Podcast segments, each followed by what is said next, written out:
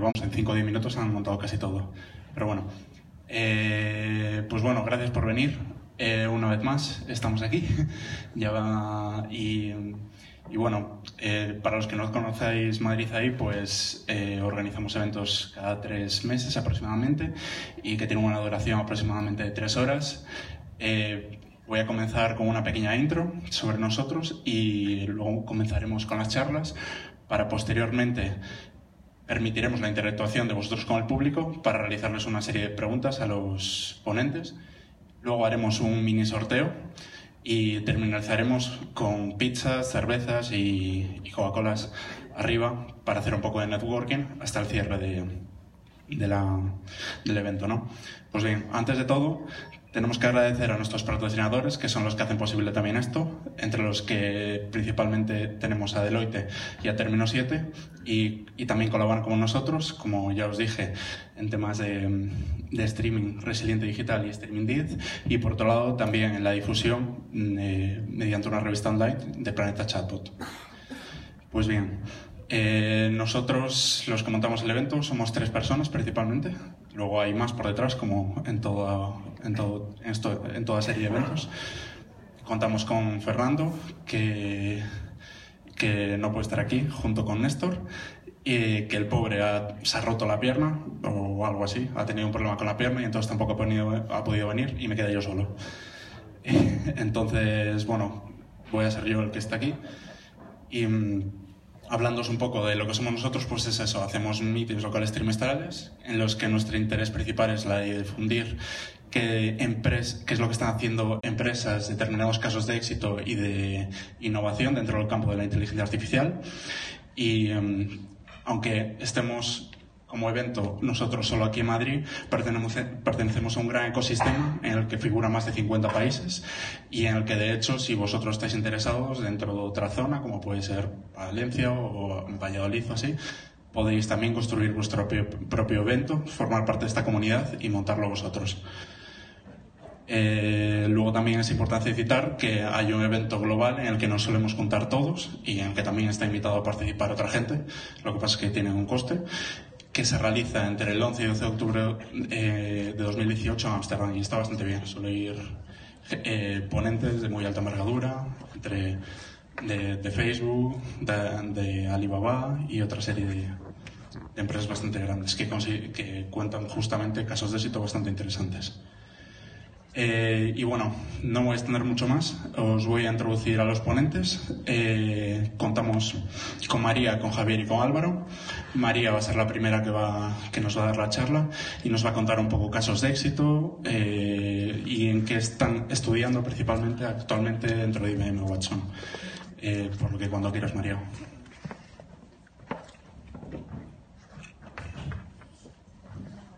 Creo que funciona. Sí. Vale.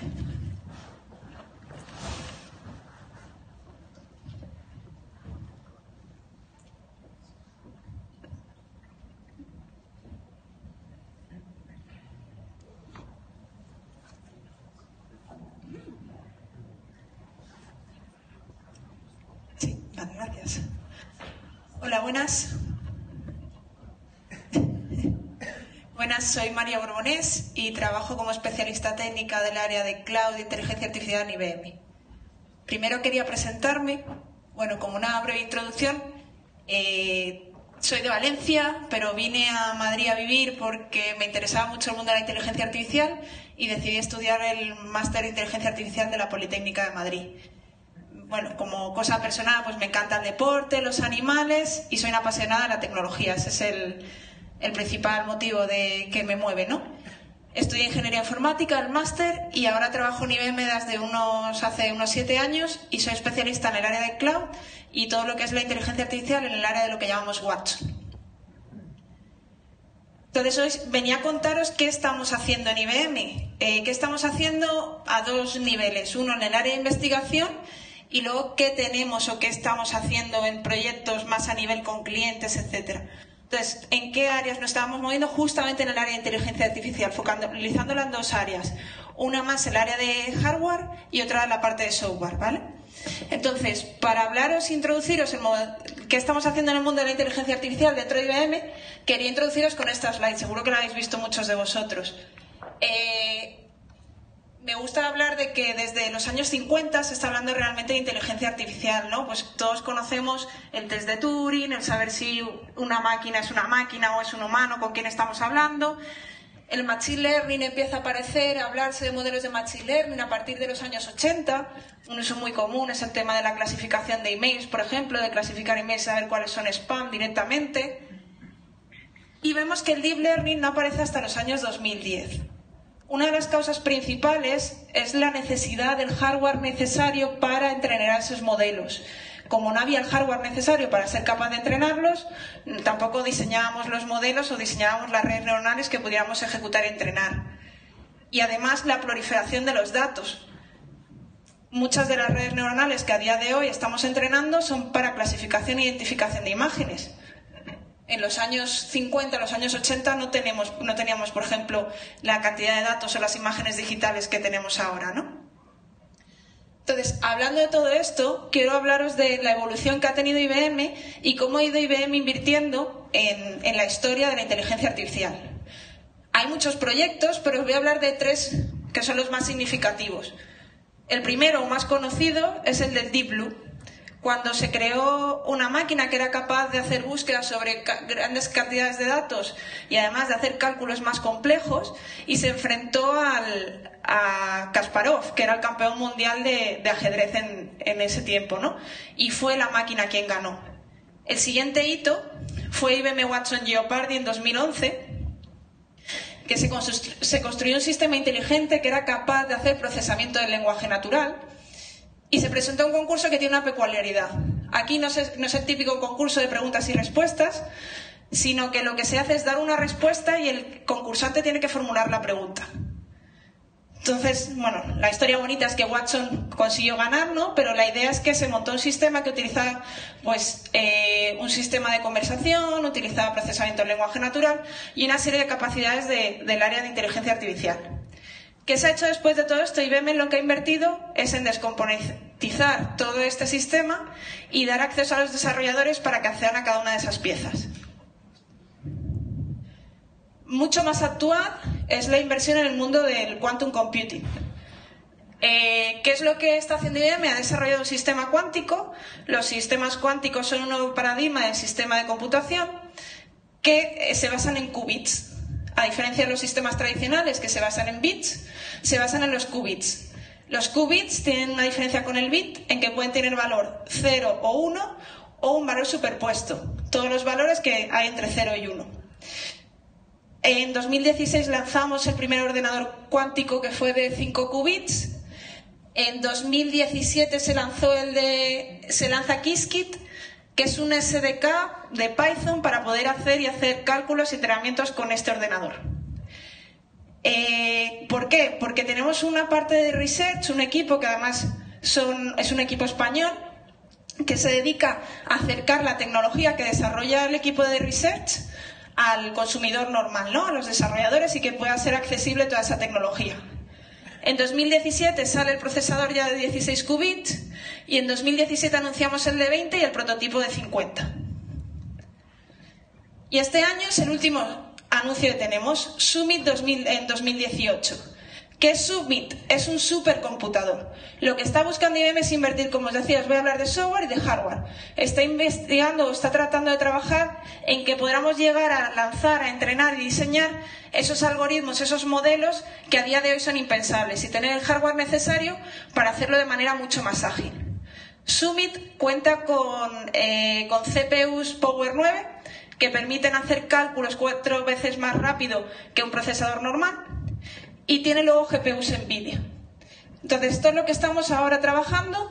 Eh, tiene 200 petaflops, 200 petaflops de procesamiento de operaciones por segundo. ¿Qué significa? Significa que si nosotros, todo el mundo que hay en el mundo mundial, se pusiera a hacer una operación por segundo, tardaría 365 días en hacer la misma operación que tarda Summit en hacer en un segundo. O sea, imaginaros la capacidad de procesamiento que tiene esta máquina. Vale, esto como introducción a la historia y cómo estamos a lo largo de la historia invirtiendo en el área de inteligencia artificial.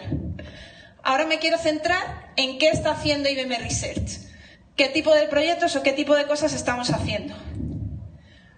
Uno es el dataset Moments in Time. ¿Para qué trata este dataset? Bueno, pues la gente de Research que desarrolló este dataset quería ayudar a que las máquinas fueran capaces de detectar, eh, de procesar información que ocurría en un momento y en un lugar determinado. Para eso, ¿qué han hecho? Han cogido vídeos, un, más de un millón de vídeos de tres segundos, para ser capaces de detectar las acciones que hay en un vídeo. Pues saber si hay una persona saltando, saber si hay alguien nadando, si hay alguien corriendo. Es un dataset que se ha generado. No sé si estoy generando mucho ruido con el pelo o algo así. Vale. No sé si escucháis un ruido muy raro. Sí, ¿no? No sé qué es. Bueno. Eh, han puesto esos vídeos y es un dataset que podéis utilizar. Esto es una colaboración de una serie de proyectos que está haciendo IBM Research junto al MIT. Entonces, un dataset que podéis acceder y utilizarlo para vuestros modelos. ¿Qué se ha hecho? Para cada una de las categorías de acciones hay como unos 20.000 vídeos que son capaces de utilizar para reconocer las acciones que hay en un vídeo. Aquí podéis ver algunos. Con todo esto que está buscando IBM, está intentando buscar, y yo creo que cualquiera de los que estamos trabajando en este área no estamos intentando buscar sustituir al humano, sino aumentar la inteligencia humana, utilizando todas estas capacidades no sustituirnos, ¿no? sino ayudarnos a que podamos ser capaces de extender todas las capacidades que tenemos a día de hoy.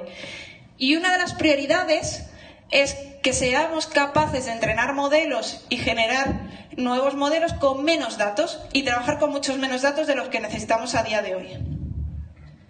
Si me centro en el campo de las redes neuronales, me gusta mucho esta slide porque dice bueno, que la red neuronal más compleja a día de hoy tiene unos 25 millones de neuronas y unas 100 millones de conexiones. Parece una gran red neuronal, pero si miramos el cerebro, que es la red neuronal más compleja, el cerebro de un humano, tenemos 200 billones de neuronas y 32 trillones de conexiones entre ellas. O sea que aún nos queda mucho recorrido para llegar a simular o emular el, cerebro humano. Para ello, cada día tenemos que mejorar, como decía, tanto dos áreas, ¿no? El área del hardware y el área del software. ¿Qué estamos haciendo también en el área de hardware? Bueno, una de las propuestas de IBM Research es utilizar memorias analógicas.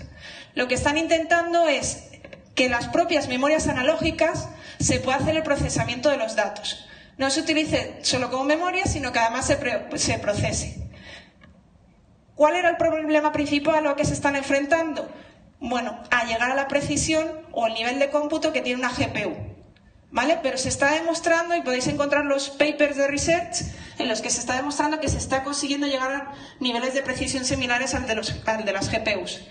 Y la principal ventaja es que tenemos un consumo de energía mucho más eficiente. Otro área, este ya más dirigido al área de la arquitectura y despliegue entrenamiento de las redes neuronales, es el área de, de, bueno, aquí lo que ha hecho IBM es que IBM Research y los laboratorios de producto dentro de IBM somos muy complejos y muy grandes. Y una de las uno de los temas donde se están uniendo fuerzas es en el área de inteligencia artificial. Entonces, el área de producto, que son la gente que desarrolla los productos que se comercializan en IBM, se ha unido o ha unido fuerzas al área de research, al área de investigación.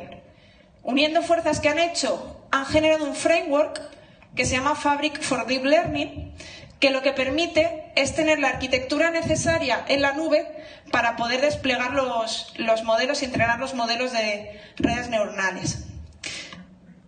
¿Cuál es la principal ventaja? Bueno, el primero, ¿cuál es el principal problema? El principal problema era que todos los frameworks que teníamos para el desarrollo de redes neuronales no estaban preparados para entornos multitenant.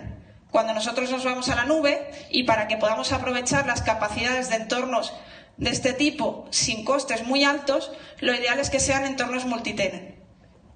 Para solucionar ese problema se ha desarrollado este framework este framework utiliza los principales frameworks de desarrollo de redes neuronales y lo que me da es toda la capa de abajo para que yo, como científico de datos, me preocupe de lo que realmente me importa, del refinamiento de los datos, de preparar los modelos, de entrenarlos, etc.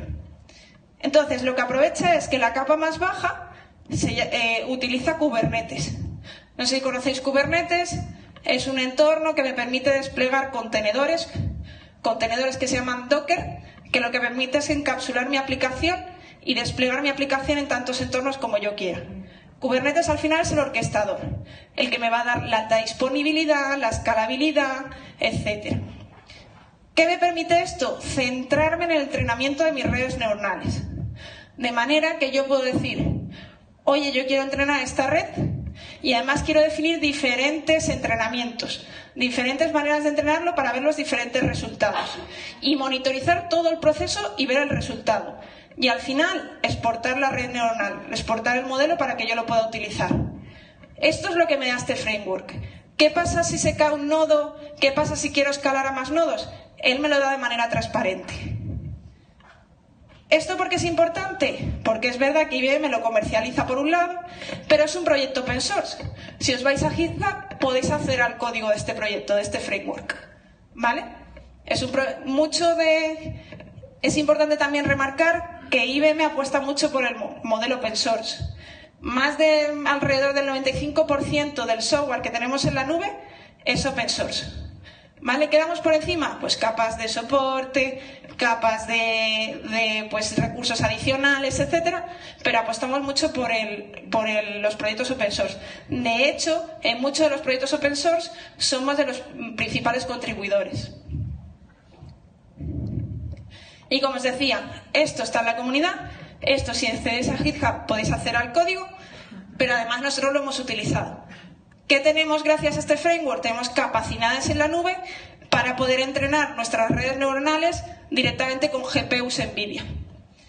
Se pueden exportar los modelos, se puede descargar el código, lo podemos desplegar en la nube, monitorizarlo, evaluar los modelos, todo desde una plataforma. Entonces aquí tenéis todas las herramientas, como os decía, apostamos por open source. Si veis algunas herramientas, pues aparecen los Jupyter Notebooks. ¿Vale? Una de las misiones también, en general, de los proveedores de este tipo de servicio es que haya herramientas para todo tipo de perfiles. Entonces, en el área de inteligencia artificial se está viendo un problema. Y es que hay mucha gente que estudia inteligencia artificial, pero que ponerlo en práctica parece que luego cuesta, no se encuentran tantos perfiles. Entonces se están buscando, se están creando herramientas para que gente con menos skills pueda acceder a este mundo y pueda utilizar en sus aplicaciones el área de, inteligencia artificial. Por ejemplo, que un desarrollador a través de una API pueda acceder a modelos de inteligencia artificial ya entrenados y que simplemente sean consumibles, ¿vale? Entonces, veis, hay muchos palabrejos, era simplemente por contaros qué se está moviendo, qué hay detrás de todo esto. Y lo que hay detrás de todo esto es que hay muchos perfiles y mucha gente y muchas formas de utilizar todas estas herramientas. Otro de los proyectos que me llamó la atención de Research, todos estos son públicos, entonces si buscáis en, Research en IBM vais a encontrar muchos de estos proyectos. Este es el de escaneo óptico para verificar autenticidad de productos. En concreto lo han utilizado para, para gemas en Estados Unidos y mediante imágenes ópticas son capaces de reconocer si un diamante es bueno o no es bueno. Otra de las áreas, totalmente diferente, el área de retail. Eh, en este caso, IBM Research India ha creado eh, Cognitive for Fashion, que permite, lo han desarrollado con TensorFlow y con el framework de Fabric for Deep Learning, y lo que les permite es hacer reconocimiento visual de imágenes. Por un lado, eh, búsqueda visual de productos, que yo pueda buscar directamente a través de las imágenes, búsqueda por similitud, que yo le suba una imagen de un vestido y me diga del catálogo cuáles son todos los similares que tengo, procesamiento del lenguaje natural. Algo muy interesante en el área de retail es el poder sacar atributos directamente de una imagen saber si es un vestido largo, si es estampado, si tiene tirantes, si no, sacar automáticamente todas las características de ese vestido, de ese pantalón o de esos zapatos. Como veis es la parte de atributos visuales. Y luego también identificación de colores. En muchos proyectos está trabajando con, este, con este framework que ha desarrollado India para búsqueda o extracción de paletas de colores. Esto lo que me permite es ver qué paletas de colores ha tenido un diseñador y, por ejemplo, pensar la siguiente paleta para utilizar la próxima temporada. Ejemplos de dónde se está utilizando, dónde se ha utilizado este framework. Importante también, que quiero remarcaros todo lo que tenemos en la comunidad. Todo esto está desarrollado, está expuesto a la comunidad. Hay otro GitHub, que no, lo he puesto, pero bueno, lo podéis buscar, Cognitive for Fashion. Hay un GitHub con todo el código y se puede desplegar directamente, tenéis todo para implementar todas estas capacidades. Se utilizó por Marquesa eh, lo que le dieron fueron patrones de vestidos de otras temporadas de Marquesa y diseñaron un nuevo vestido basándose en todos esos patrones. Eh, se lo llevaron al evento el vestido y le pusieron LEDs que se iban iluminando según lo que se hablaba en el evento. Si se hablaba bien, mal o regular de, sobre la temática del evento en las redes sociales. Y algo que nos queda más cercano es que hace, creo que hace un mes, en un evento también que hubo de Custo, Barcelona, eh, se hizo también lo mismo. Se ingestó a, este sistema con fotos de, eh, de la isla de, creo que era Tenerife, si no recuerdo mal, y de fotos del diseñador de patrones del diseñador Custo. Y le hizo una, le recomendó una serie de patrones especiales para eh, el evento de, Custo Barcelona. Otro de los papers interesantes, o en el área que se está investigando IBM, es el Deep Learning Model from Research Papers. ¿Qué hace esto? Es capaz de darte el diseño de una red neuronal a partir de un paper. ¿Cómo lo hace? Identifica todas las imágenes y tablas de un paper. El siguiente paso es, vale, ya las tengo identificadas, voy a ver cuáles tienen que ver con el diseño de una red neuronal. De ahí saco los nodos y los enlaces y genero el grafo. Y a partir de ahí veo si hay coincidencias entre las tablas y las imágenes y dejo exportar el modelo de la red neuronal, el diseño, perdonad. Por último, he ido un poquito rápido, pero os quería contar muchas cosas.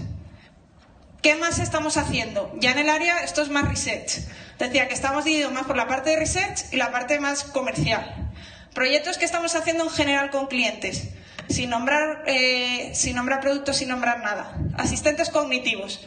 Estamos trabajando mucho en el área de crear asistentes virtuales, chatbots, que sean capaces de interactuar en lenguaje natural y que sean capaces de contestar a, los usuarios como si fueran una persona. Entonces, ¿para qué se está utilizando? Para los CAUS, Centro de Atención al Usuario en las empresas para que los empleados, si tienen un problema, se les bloquea al usuario o no funciona la impresora, puedan llamar a este, puedan hablar directamente con este sistema. Mucho más ágil. No tengo que hablar a una persona, esperar a que me conteste, sino directamente le digo, mi usuario se ha bloqueado. Comprueba con el sistema cuál es mi usuario, me lo desbloquea y me da la nueva password.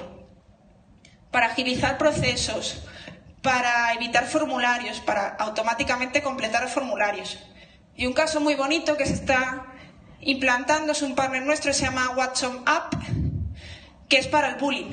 Han creado un robot que utiliza un asistente virtual para detectar si un niño eh, creen que está sufriendo bullying o es una persona que está ejerciendo bullying sobre otros niños.